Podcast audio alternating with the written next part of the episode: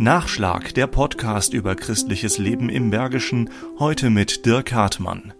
Wir haben am Wochenende hier zwei wunderschöne Einführungsgottesdienste gefeiert. Den ersten im Altenberger Dom, am Sonntag dann in Odenthal. Ich habe mich sehr wohl gefühlt. Udo Kasel ist da seit dem 1. September neuer Priester. Soweit so unspektakulär. Das Ungewöhnliche ist, der 67-Jährige ist dreifacher Vater und mehrfacher Opa.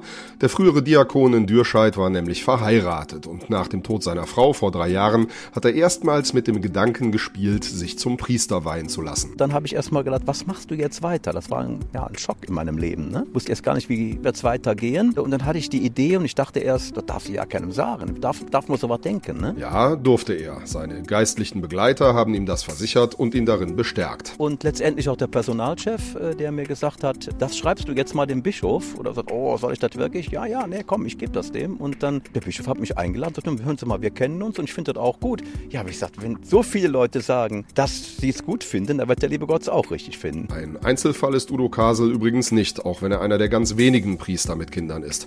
Den Weg haben auch schon andere Diakone vor ihm eingeschlagen. Als ich damals die Idee hatte schon, habe ich gedacht, oh, was werden die Leute sagen oh, und hin und her. Aber äh, ich kriege wirklich durch die Bank nur positive Rückmeldungen. Die Leute sagen mir, du weißt wenigstens was über Familie, du kennst das und sicher ist das auch ein Vorteil. Tja, und so bekommt der leitende Pfarrer des Seelsorgebereichs Odenthal-Altenberg, Thomas Taxacher, seit ein paar Tagen im Fahrbüro hier und da Familienleben mit, was er bisher bei Priesterkollegen noch nicht erlebt hat. Eben hat seine Tochter angerufen und hat eine Bratpfanne für ihn noch gekauft und vorbeigebracht dann. Also das ist schon ungewöhnlich. So profan die Hilfe der Familie beim Einzug ins neue Pfarrhaus ist, so theologisch könnte der ein oder andere womöglich hinterfragen, spricht das denn nicht vielleicht gegen das Prinzip des Zölibats? Ne, widerspricht ja gar nicht. Denn äh, die Ehe dauert ja so lange, bis der Tod uns scheidet. Und dann ist man wieder zölibatär. So einfach ist das. Aber was sagen denn die Kollegen? Ist doch seltsam, wenn da plötzlich einer predigt, der verheiratet verheiratet war und Kinder hat, müssten die doch zumindest komisch finden. Kollegen, also von ja, Priesterseite habe ich das noch nie gehört. Nee, nee,